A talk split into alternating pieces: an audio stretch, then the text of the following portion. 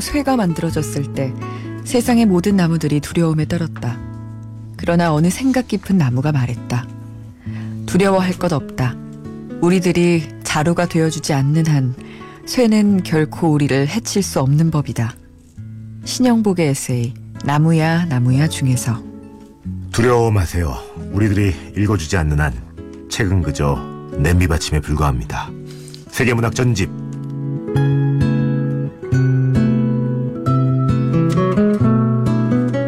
책 읽어주는 여자 MBC 여신 김소영 아나운서 안녕하세요. 네 안녕하세요.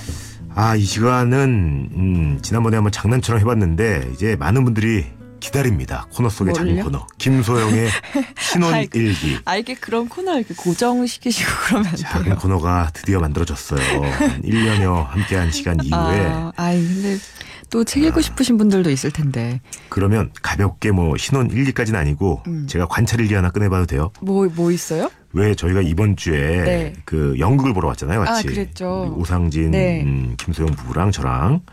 근데 차가 많이 막혀가지고 날씨가 흐려서 네. 제가 정시에 겨우겨우 가는데 네. 전화가 온 거예요, 김소영 아나운서한테. 그쵸, 전화 그래서. 어, 소영아, 에이요! 했는데, 어, 홍철아, 상진이야. 제 전화기에 발신자는 김소영 아나운서인데, 네. 이, 이 음성을 기대하고, 에이요! 소영아! 음, 음.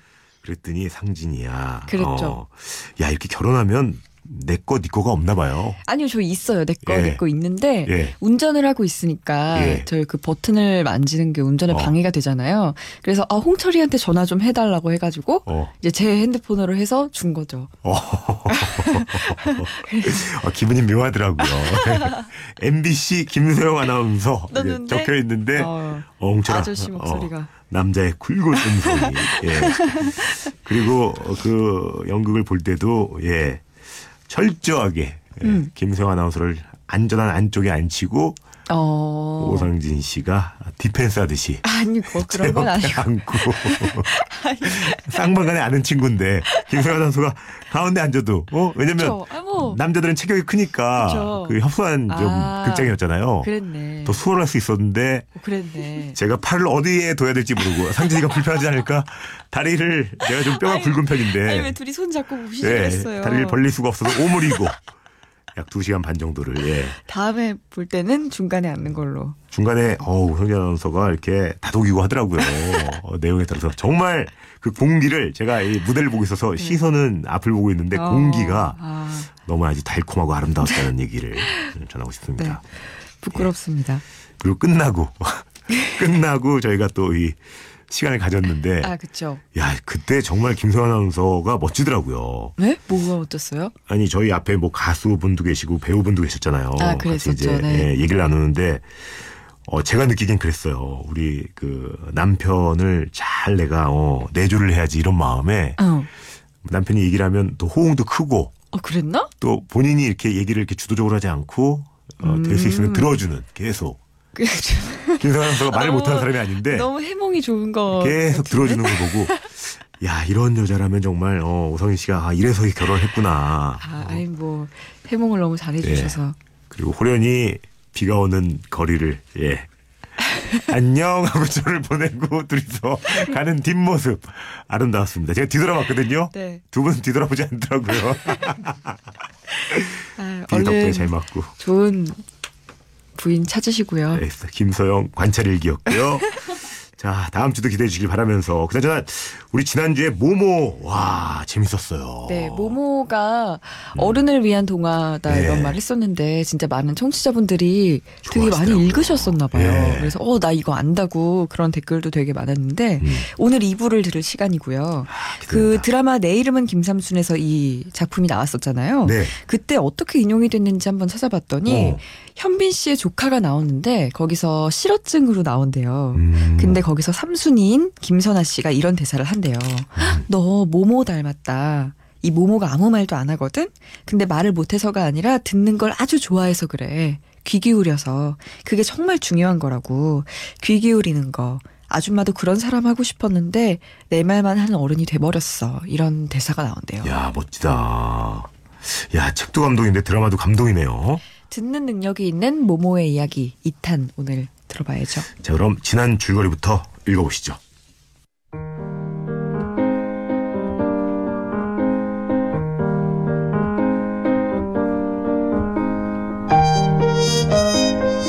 모모의 지난 줄거리. 평화로운 어느 마을, 오래된 원형극작을 집삼아 지내는 꼬마 모모는 마을 사람의 관심과 사랑을 듬뿍 받는다. 일이 생겼다고? 아, 모모에게 가보게. 바로 다른 사람들의 말을 귀 기울여 잘 들어주는 제주 덕분인데. 그렇게 서로를 위하며 즐겁게 살아가던 마을에 정체불명의 회색 신사들이 나타나기 시작한다. 시간 저축은행에서 나왔습니다. 시간을 저축하세요. 시간을 아끼세요. 노래하고 책 읽고 친구를 만나느라 귀중한 시간을 낭비하지 마세요. 이 말에 홀린 사람들이 너도 나도 자신의 시간을 그들에게 맡기게 되고 대신 늘 모자란 시간에 쫓기며 각박하게 살아간다. 한편 꼬마 모모에게도 회색 신사가 접근을 하게 되는데 아무도 아저씨를 사랑하지 않죠. 마음을 읽는 능력을 지닌 모모에게 결국 회색 신사는 자신의 정체를 밝히게 되고 사람들이 아낀 시간은 그냥 사라져버려. 그걸 우리가 빼앗아 쓰는 거야. 그렇게 뼛속까지 너희들의 진을 빨아들이는 거야. 자신들의 계획에 걸림돌이 되는 모모를 뒤쫓기 시작한 회색 신사 일당. 하지만 모모는 어디선가 나타난 거북이의 도움으로 언제나 없는 거리라는 곳을 지나 아무데도 없는 집이라는 곳으로 피신하게 되는데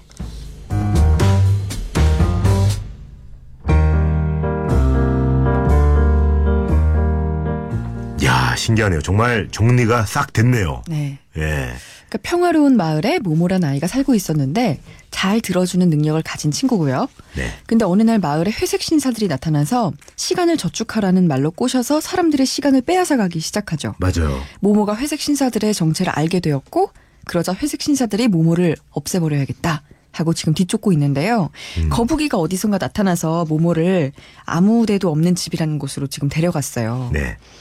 어, 거북이가 근데 진짜 특이한 게 그렇게 그 회색 신사들이 모모를 잡으러 다니는데 막 안 잡히는 곳으로만 골라 골라서 거북이 등에 막 글자가 나타나면서 아, 막. 따라와 막 이러면서 이제 따라가는 거죠. 아, 그 청소부 아저씨 기억나세요? 배포 아저씨? 음, 모모의 친한 친구. 그 명대사도 생각이 나요. 어, 먼 길을 미리부터 생각하지 말고 음. 한 걸음 걷고 뭐 한 번 숨 쉬고 한 번 빚으라고 아, 그냥 그렇게. 계속 하면 일이 즐겁고 어느새 일이 끝나 있다. 예. 오늘의 일에 충실하라. 예. 이 말이 어쩌면 이 소설의 문제를 풀어가는데 실마리가 될 수도 있을 것 같아요. 지금 시간을 빼앗아 갔잖아요. 음, 그리고 우리 거북이 연기를 선보였던 우리 엄재웅 PD 오늘도 거북이 연기를 좀 당황스럽습니다. 지금 아직 나올 때가 안 됐는데 네. 벌써 마이크 앞에 앉아 있어요. 네. 대사량이 지금 배우로서의 자세죠. 예. 몰입을 하다가 이제 거북이 연기를 해야 되니까. 데뷔 이후에 한 세배가 늘었죠. 오늘 한 여섯 마디 될 거예요. 예. 네, 연기량이 계속 늘어나고 있습니다. 그 엄재용 PD, 이지계 아이콘, 엄 PD 인사 한번 인사 한번 하실까요? 아, 예, 안녕하세요. 예, 수줍음이 있는데 연기만 하면 수줍음이 온데간데 없고 자연인이 훈남이라는. 되는 예 좋습니다. 거북이도 좀 궁금하고 오늘은 그러면 아까 그 말씀하신 이 집의 정체도 굉장히 궁금하고 누가 사는지도 궁금하고요. 거북이와 모모가 아무데도 없는 집이란 집에 갔는데요. 집을 탁 들어가 봤더니 온 집에 온갖 세상의 시계들이 다 걸려 있어요. 오, 그리고 그 집에 호라 박사라는 사람이 살고 있는데 예. 딱 봐도 범상치 않은 외모.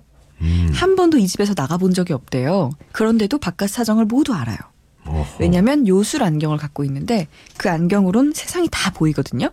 음, 그리고 우리 엄PD가 연기하는 거북이가 이름이 있어요. 아 그래요? 카시오페이아예요. 멋있다. 이름도 멋있어. 예, 카시오페이아. 이 친구가 엄청난 비밀이 있는데 이 거북이가 미래를 볼 줄 알아요. 음, 우리가 아까 궁금해했던 게 어떻게 거북이가 모모를 회색 신사들이 막 따라오고 있는데도 절대 손이 닿지 못하게 하면서 어. 도망치게 했을까 미래를 볼 줄 아는 거예요. 그래서 음. 어떤 길로 가야 회색 신사들이 없는지를 다 알다 보니까 아, 모모를 이 집까지. 피신시킬 수 있었던 거죠. 음, 그래서 호라 박사님이 이 회색 신사들에 대해서 설명을 해주는데 이 사람들의 정체에 대해서 이 회색 신사들은 온전한 사람이 아니라 무의 존재다. 무의 존재. 예. 사람들에게서 빼앗은 죽은 시간들을 먹고 사는 무의 존재다. 음, 이 사람들은 늘 시가 담배를 피우고 있는데 그게 바로 사람들 한 명한 명의 시간의 꽃을 말려서 만든 거라는 거예요. 음, 그러니까 사람들한테 시간을 절약해 드릴게요. 뭐 엄마랑 대화하는 시간, 또 누구랑 노는 시간, 아이들과 놀아주는 시간들을 다 아까우니까 저축하세요라고 해놓고 사실은 그 시간들을 자기들이 차지하고 있었던 거죠. 아, 그랬구나. 담배로 그 시간들을 태워가면서 그 시간을 죽은 시간으로 만들고 그들의 얼굴은 다 잿빛이죠. 야, 재밌다. 야, 그리고 이 집도 궁금해요. 시계가 쫙 걸려 있는 이 집. 박사님도 한번 만나보고 싶고. 이 박사님과의 더 흥미진진한 대화부터 읽어보시면 됩니다. 좋습니다.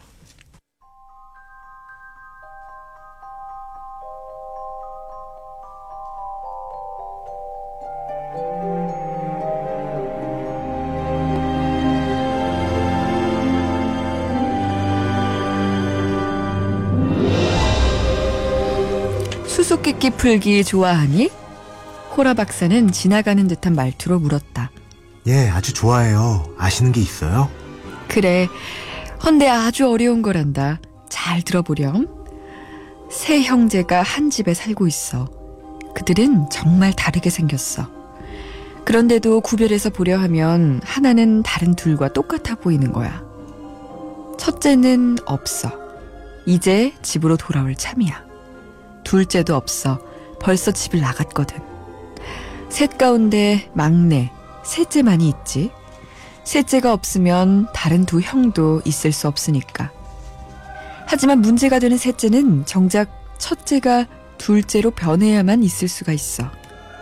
셋째를 보려고 하면 다른 두 형 중에 하나를 보게 되거든. 말해보렴. 세 형제는 하나일까? 아니면 둘일까? 아니면 아무도 없는 것일까? 꼬마야, 그들의 이름을 알아맞힐 수 있으면 넌 세 명의 막강한 지배자의 이름을 알아맞추는 셈이야. 그들은 함께 커다란 왕국을 다스린단다. 또 왕국 자체이기도 하지. 그 점에서 그들은 똑같아. 모모는 한숨을 쉬었다. 어, 정말 어려워요. 뭔지 짐작도 안 가요. 못 풀겠어요. 그 사이에 거북은 두 사람 뒤를 따라와 호라 박사 곁에 앉아서 모모를 유심히 바라보고 있었다. 호라 박사가 말했다. 자, 카시오페이야? 너는 반 시간 앞에 일을 모두 알고 있잖니? 어디 모모가 수수께끼를 풀 수 있을까? 카시오페이아의 등에 글자가 나타났다. 풀 거예요. 자 보렴, 네가 푼다잖니. 카시오페이아는 틀린 적이 없어. 모모는 이마를 찡그리고 다시 정신을 집중하고 곰곰이 생각하기 시작했다. 첫째는 없어. 이제 집으로 돌아오고 있는 참이야. 그때 거북이 깜박깜박 눈짓을 했다. 거북의 등에 내가 아는 거야. 라는 글이 나타나더니 곧 사라졌다. 어, 힌트 고마워. 근데 카시오페이아가 아는 게 뭘까? 카시오페이아는 앞으로 일어날 모든 일을 알고 있어. 그러니까 카시오페이아가 아는 건 모모는 큰 소리로 소리쳤다. 미래다. 첫째는 없어. 이제 집으로 돌아오는 참이야. 그건 미래예요. 호라 박사가 고개를 끄덕였다. 그리고 둘째도 없어. 벌써 집을 나갔지. 이건 과거예요. 호라 박사는 또 한 번 고개를 끄덕이며 흐뭇한 미소를 지었다. 하지만 지금부터가 어려워요. 셋째는 대체 뭘까요? 셋째가 없으면 다른 둘도 없다고 하잖아요. 또 셋 중 유일하게 있다고 하고요. 모모는 곰곰이 생각하다가 불쑥 소리쳤다. 아, 그건 현재예요. 이 순간이요. 과거란 지나간 순간이고 미래란 앞으로 올 순간이에요. 그러니까 현재가 없다면 다른 둘은 있을 수 없는 거죠. 맞아요. 그래요. 모모의 뺨이 열기로 빨갛게 달아올랐다. 헌데 수수께끼는 아직 끝나지 않았단다. 셋이 함께 다스리는 커다란 왕국이 뭘까? 셋이 왕국 자체이기도 하다는 말은 또 무슨 뜻이고? 아, 대체 그게 뭘까? 과거, 현재, 미래를 전부 합하면 뭐가 될까? 모모는 커다란 홀을 둘러보았다. 수천 수만 개의 시계를 훑어보던 모모의 눈이 갑자기 반짝반짝 빛났다. 모모는 손뼉을 치며 큰 소리로 말했다. 혹시 시간? 그래, 시간. 그건 시간이에요. 시간이요. 그럼 세 형제가 함께 사는 집은 뭔지 말해보렴. 그건 그래요. 그건 세상이에요. 만세! 모모 정말 존경스럽구나. 정말 기쁘구나. 저도요.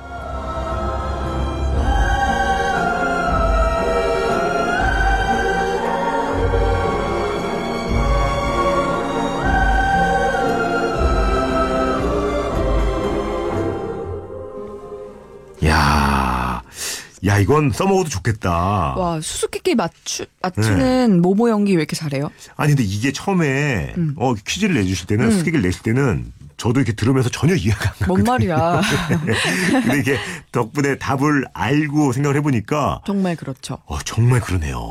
그러니까 현재, 미래, 과거의 모든 답을 맞추고 그것들이 모두 있는 것은 시간. 음. 그리고 시간이 함께 있는 것은 시간이 모두 모여 있는 게 세상이죠. 네, 근데 이 부분을 읽고 나니까 예. 이 호라 박사는 뭐 하는 사람일까 궁금하지 않으세요? 예.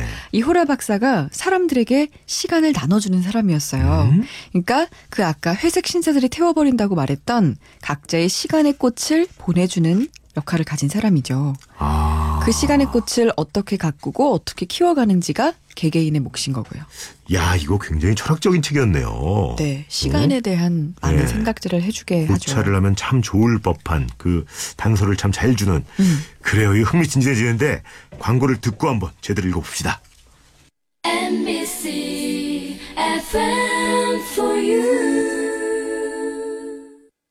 고만 FM 노홍철입니다. 토요일 세계문학 전집. 자, 어른들을 위한 동화 모모 제2탄인데요.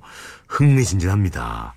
어쨌든 우리 모모가 회색 신사를 피해서 시간을 만들어내는 아주 독특한 공간까지 가게 됐는데 네. 여기서 뭐 한평생 살 수는 없잖아요. 그리고 뭐 모든 진실을 이제 알게 됐잖아요. 네. 그러니까 그 지식을 활용해서 자기 친구들을 이제 구해야 되잖아요. 음. 그러니까 거북이 카시오페이아와 함께 집으로 그 원형극장의 터로 다시 돌아가게 음. 돼요. 근데 진짜 신기한 게 그 호라 박사의 집에 딱 하루를 머물렀거든요. 네. 근데 집에 와 보니까 1년이 지나 있어요. 어, 뭐야. 그래서 전그 집에 다시 절대 가지 않을 거예요. 바로 늙네. 그냥 음. 금방 칠순이겠네. 네. 그러니까 예. 와, 이거는 무섭다 좀. 무섭죠. 예. 그래서 그 사이에 이미 세상 1년이 지났으니까 더 각박해져 있는 거예요. 네. 그러니까 뭐 친구였던 그 입담꾼 안내원인데 막 사람들한테 재미있는 얘기를 많이 들려주던 친구 있잖아요. 네. 그 사람은 TV 스타가 돼요. 음. 하지만 스케줄에 엄청 쫓기는 신세가 되고요. 아. 이 청소부였던 베프 아가씨는 모모의 비밀을 지켜주는 조건으로 시간을 잘 저당 잡히고 하루 종일 비지를 하게 돼요. 아이고. 이게 어떤 의미냐면 예전에 베프 아저씨는 자기의 속도대로 한 걸음 빗고 한 걸음 걷고 한숨 쉬고 그랬죠. 그렇게 내 일을 해나간다고 했었잖아요. 예. 근데 그냥 계속 비지를 시킨 거예요. 이 회색 신사들이 야, 이거 진짜 남 얘기 같지가 않다. 스케줄에 쫓겨서 예. 계속 와, 이거 진짜, 예. 그래서 동네 자체가 그냥 회색빛으로 변하는 거고요. 음. 예전에 많은 사람들이 고민이 있을 때마다 찾아왔던 이 모모의 집 근처에는 개미 한 마리도 보이지 않게 되죠. 다들 시간도 없고 바쁘고 음. 올 틈이 없는 삶을 살게 되니까. 음. 그래서 여러 가지 사건들이 많이 일어나는데 네. 일단 다 뛰어넘어서 모모가 마을 사람들을 구해내려고 하는데 회색 신사들에게 또 발각이 돼서 쫓기는 신세가 돼요. 음. 이제는 이제 이 사람들이 모모를 끝까지 쫓아야겠다 생각을 하고 결국 찾아내서 호라 박사의 집을 에워싸게 됩니다. 음. 왜냐하면 그 집에 있는 호라 박사가 만들어내는 시간의 꽃을 한꺼번에 다 빼앗아야겠다는 생각이 든 거예요. 여태까지는 사람들에게 찔끔찔끔 시간을 훔쳐왔었는데 많은 사람들에게 이미 시간을 훔쳤으니까 성이 안 차는 거죠. 이제 큰 몫을 벌어야겠다라는 생각으로 호라 박사의 집을 회색 신사들이 에워싸게 돼요. 무섭. 그, 그 말은 이 회색 신사들한테 뭐 완전히 포위가 됐단 말이네요. 그쵸. 근데 뭐 이 동네가 좀 특이하기는 하지만 예. 그래도 좀 무서운 상태죠. 아, 지난주에 읽을 때 왜 그 빨리 걸으면 더 앞으로 못 가고 음. 뒷걸음질을 쳐야 좀 나갈 수 있고 막 그랬었잖아요. 여러 가지 예. 장치들이 있지만 그래도 이미 이 사람들이 어떻게든 와가지고 집을 포위하고 있으니까 앞으로 어떻게 될지 야, 이제부터 또 시작이 되겠네요. 흥미진진한 일들이. 자, 읽어보죠.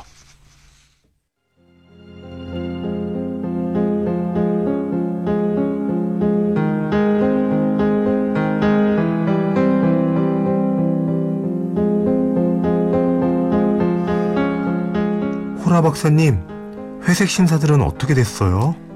지금 우리를 포위하고 있어. 아무데도 없는 집을 사방에서 헤워싸고 있지. 그러니까 가까이 올 수 있는 한계까지 와 있단 뜻이야. 우리 있는 곳까지 들어올 순 없죠? 너도 보지 않았니? 그들은 언제나 없는 거리에 들어서자마자 흔적도 없이 사라져버린단다. 시간의 소용돌이 때문이지. 하지만 그래 지금 네가 직접 그 자들을 한번 보렴. 박사는 쓰고 있던 작은 요술 안경을 벗어 모모에게 건네주었다. 그러자 포위하고 있는 자들의 거대한 무리가 보였다. 모모는 그 무리들 사이에 뭔가 이상한 현상을 눈치챘다. 뽀연 안개가 끼어 회색 신사들의 형체가 흐릿해졌던 것이다. 저건 뭐죠, 박사님? 저 안개요. 너도 알다시피 저들은 내게 직접 손을 뻗칠 순 없단다. 허나 사람들에게 훨씬 나쁜 해악을 끼칠 순 있어. 바로 내가 나누어주는 시간을 오염시킬 수 있지. 시간을 오염시킨다고요? 시가 연기로 말이다. 사람들에게서 빼앗은 시간의 꽃으로 만든 시가지. 그 시가에 불을 붙이면 연기로 변하면서 시간이 완전히 죽게 되거든. 회색 신사들은 이처럼 사람의 죽은 시간으로 목숨을 부지하고 있단다. 아, 그 수많은 죽어간 시간들. 아직은 탁 트인 하늘이 충분하니까 나도 사람들에게 손상되지 않은 시간을 보낼 수가 있어. 하지만 침침한 연기가 이곳의 하늘을 뒤덮어버리면 내가 보내는 시간에는 모두 회색 신사들의 유령 같은 시간이 섞이게 되지. 그것을 받은 이들은 그로 인해 병이 들게 돼. 그것도 죽을 병이. 죽을 병, 그 병은 어떤 병인데요? 처음에는 거의 눈치를 채지 못해. 허나 어느 날 갑자기 아무것도 하고 싶은 의욕이 없어지지. 어떤 것에도 흥미를 느낄 수 없고 한마디로 몹시 지루한 게야. 이런 증상은 점점 더 커지게 마련이란다. 하루하루 한 주일 한 주일 지나면서 점점 악화되는 거지. 그 사람은 차츰 기분이 언짢아지고 가슴속이 텅 빈 것 같고 스스로와 이 세상에 대해 불만을 느끼게 된단다. 그리고요? 그런 감정마저 서서히 사라져 결국 아무런 감정도 느끼지 못하게 되지. 무관심해지고 잿빛이 되는 게야. 온 세상이 낯설게 느껴지고 자기와는 아무 상관없는 것 같아지는 거지. 하, 이제 그 사람은 화도 내지 않고 뜨겁게 열광하는 법도 없고 기뻐하지도 않고 슬퍼하지도 않아. 웃음과 눈물을 잇는 거지. 그러면 그 사람은 차디차게 변해서 그 어떤 것도 그 어떤 사람도 사랑할 수 없게 된단다. 그 지경에 이르면 그 병은 고칠 수가 없어. 회복할 길이 없는 거지. 그 사람은 공허한 잿빛 얼굴을 하고 바삐 돌아다니게 돼. 회색 신사와 같이. 그래. 그들 중에 하나가 되지.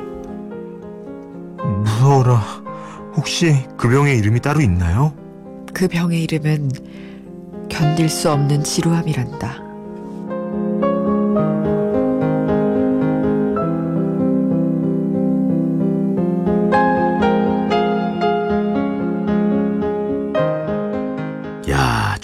무서운 병이네요. 견딜 수 없는 지루한 병. 어. 근데 이게 네. 에, 우리 김소연 아나운서가 아주 멋지게 읽어주시는데 저는 제 주변에 몇몇 친구들이 막 떠올랐어요 얼굴이. 견딜 수 없는 지루한 병에 걸린? 네 동료들이 많이 떠올랐어요. 근데 생각해 보면 이건 네. 진짜 현대인들도 그렇죠. 많이 갖고 있고 음. 가끔은 저도 그러니까요. 내가 이런 상태가 아닌가 싶을 때가 있죠. 음. 누구나 그런 것 같아요. 저도 이 병을 어, 피하려고 굉장히 노력하는 사람 중에 한 명이어가지고 음, 자 이게 와 책에 이렇게 음. 돼 있군요. 그러니까 지루하다는 게 단순히 그냥 뭐랄까 뭐 좀 재미없다 이걸 떠나서 음. 내가 뜨겁지 않아지는 거죠. 화도 그러니까 내지 않고 반복되는 일상이 않고 당연한 걸로 받아들이는 거죠. 않고. 예, 어떤 사람도 사랑하게 되지 않고 이런 것도 있는 것 같아요. 진짜 주변 보면 맞아요. 누구를 이제는 나는 막 그렇게 뜨겁게 사랑할 수가 없어. 맞아. 그런 친구들 예, 있어요. 맞아요, 맞아요. 왜 그런지 모르겠는데 회색 신사들한테 당했네. 아, 저도 일부 지분이 사랑에 어머. 있어서는 예, 진짜? 탄 것 같아요. 20대 때는 안 그랬는데 헐. 왜 예전에는 모든 걸 포기하고 달려갈 수 있잖아요. 네. 어. 어. 아, 30대 후반에는 안 예. 돼! 이런 말 하면 이제 듣고 있던 그러니까요. 미래 예. 막 부인이, 어, 저 사람은. 그래서 이제 그걸 고쳐줄 수 있는 사람을 찾고 있는 그래서? 거죠. 그래서 단 한 명의 이렇지 않은 열쇠를 찾고 있는 거죠. 예. 야 어. 무섭다. 회색 신사들 때문이었네. 이 나쁜 회색 신사들이 시간을 오염시키기 전에 얼른 손을 써야 될 것 같은데. 그러니까 이제 그 일을 바로 모모가 도전을 하게 돼요. 음. 호라 박사와 이제 작전을 짜는 건데 네. 일단은 한 번도 잠들어 본 적이 없는 호라 박사가 음. 딱한 시간 동안 잠들기로 오. 하는 거예요. 그런데 무서운 게 이 박사님이 잠들면 세상이 시간이 멈춰버려요. 아, 그러면 새로운 시간이 만들어지지 않으니까 이 집을 포위하고 시간들을 먹기 위해서 이렇게 몰려들어 있는 회색 신사들은 자기가 손에 쥐고 있는 시간의 꽃으로 만든 시간을 피우자마자 다 사라지면 계속 먹을 게 없잖아요. 음. 그러니까 연기로 사라져 버리겠죠? 그러면은 이 수많은 회색 신사들이 없어진 사이에 모모가 회색 일당들의 아지트로 가는 거예요. 음. 호랑이 굴로 들어가서 이들이 냉동 창고에 저장해둔 다른 사람들에게서 뺏어, 뺏어온 시간의 꽃을 다시 가져오는 제자리로 돌려보내는 일을 해- 이제 해야 되는 거죠. 한 시간 동안 음. 좀 오래 자지. 야 이거 한 시간 동안 할 수 있을까? 그러니까 한 두세 시간 정도 자면 안 되나? 예, 좀 푹 주무시면. 아 근데 근데 한 시간을 시간이, 멈춘다는 게 정말 큰일이잖아요. 예. 그렇죠. 모든 게 그러니까 바뀌니까. 한 시간 이 집에는 지금 시간의 꽃이 딱 한 송이가 있어요. 음. 그래서 멈춰 있는 시간 속에 이 꽃을 한 송이 들고 가서 모모가 해결을 해야 되는 거죠. 야. 거의 뭐 슈퍼히어로네요, 모모가. 진짜 이 점점 고조가 되네요. 영화로 치면 뭐 이제는 진짜 아, 음. 승부의 순간이 오는 거네요. 그러니까 이제 그 부하들, 부하 회색 신사들은 다 연기가 되어 버렸고 음. 이 그 본부에 있는 고위층들이 몇 명 남아 있어요. 네. 이 애들은 이제 좀 갖고 있는 시가가 넉넉하게 있는데 지금 이것들이 조금 떨어져 가고 있죠. 음. 모모가 이들의 아지트에 침입을 했어요. 음. 이 다음부터 결론까지 쫙 읽어보시죠. 아 좋습니다. 갑니다.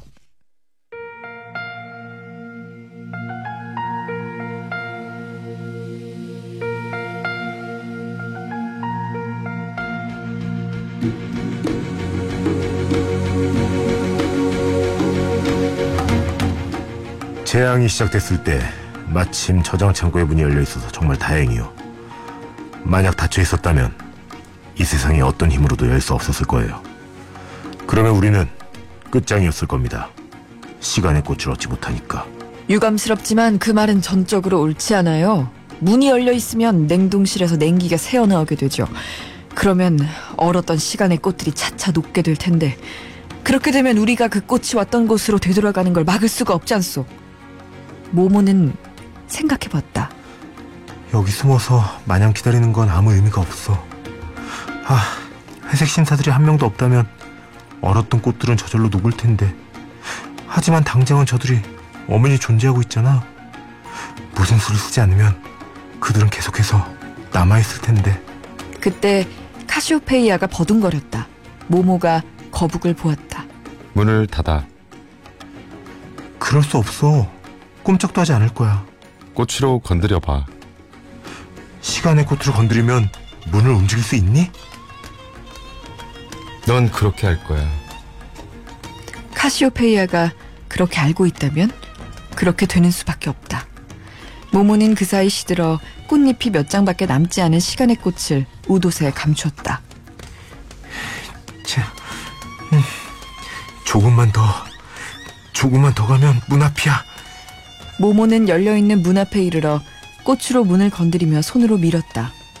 문은 소리 없이 움직이더니 빙글 돌아서 우르릉 하며 닫혀보았다. 뭐야? 누구야? 이런 그치그치긋한 꼬마 계집애군 모모 말이요. 말도 안 돼. 어떻게 그 애가 이 문을 열 수가 있지? 시간의 꽃이다. 시간의 꽃을 갖고 있다. 회색 신사들은 모모가 가진 시간의 꽃을 빼앗기 위해 추격전을 벌이기 시작했다. 첫 번째 추격자가 꽃을 향해 손을 뻗으려는 순간 두 번째 추격자가 그를 잡아당기며 소리쳤다. 안 돼! 그 꽃은 내 거야! 내 거! 그러다 첫 번째 신사의 공격으로 두 번째 신사의 입에서 시가가 떨어지고 말았다. 두 번째 신사는 서서히 투명해지더니 곧 흔적도 없이 사라져버렸다. 이제 마지막 남은 회색 신사가 모모에게 다가왔다. 입의 문 바싹 탄 꽁초에선 아직도 연기가 피어오르고 있었다. 그 꽃 이리 내놔! 그가 입을 여는 순간 입에서 꽁초가 떨어져 주르르 굴러갔다. 회색 신사는 꽁초를 잡으려고 바닥에 몸을 던져 팔을 쭉 뻗었지만 허사였다. 제발, 제발 착하지 내게 꽃을 다오. 여전히 한 구석에 몰려 서 있던 모모는 꽃을 더욱 꼭 안으며 묵묵히 고개를 저었다. 이제 모든 게 끝난 거야. 그렇게 최후의 신사도 사라져버렸다.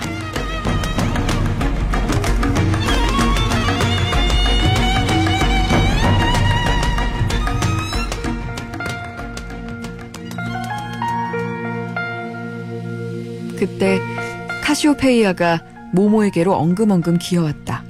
문을 열어. 아 그래 시간의 꽃.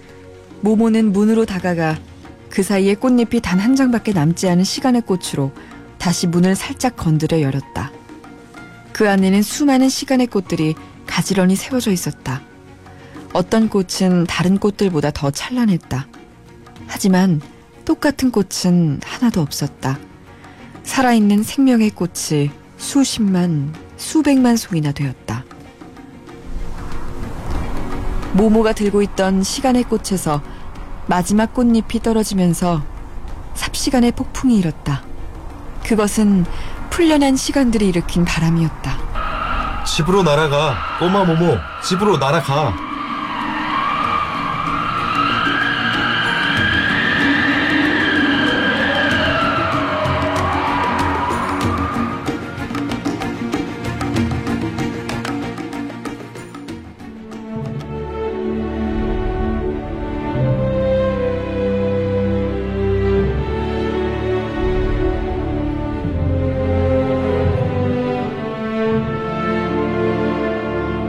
시간이 다시 흐르고 모든 것이 다시 활기를 띠고 움직이기 시작했다. 하지만 전과 달라진 것이 있었다. 별안간 모든 사람들이 한없이 시간이 많아진 것이다. 그러나 그것이 자신들이 아낀 시간이란 걸 아는 사람은 아무도 없었다. 아이들이 길 한복판에 나와 놀고 어디서나 사람들이 서서 다정하게 말을 주고받으며 서로의 안부를 자세히 물었다. 꼬마 모모의 친구들도 다시 모두 모였다. 모모는 맑은 목소리로 노래를 부르기 시작했다.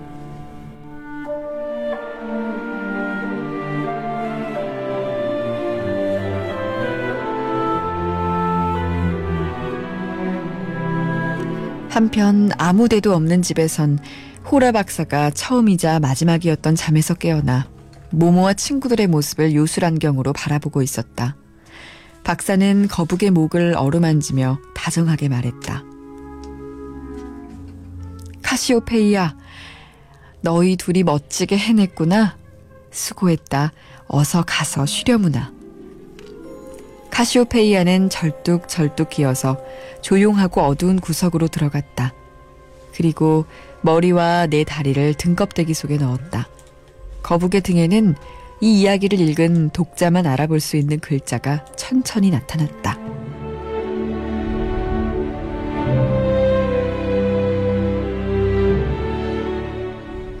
끝.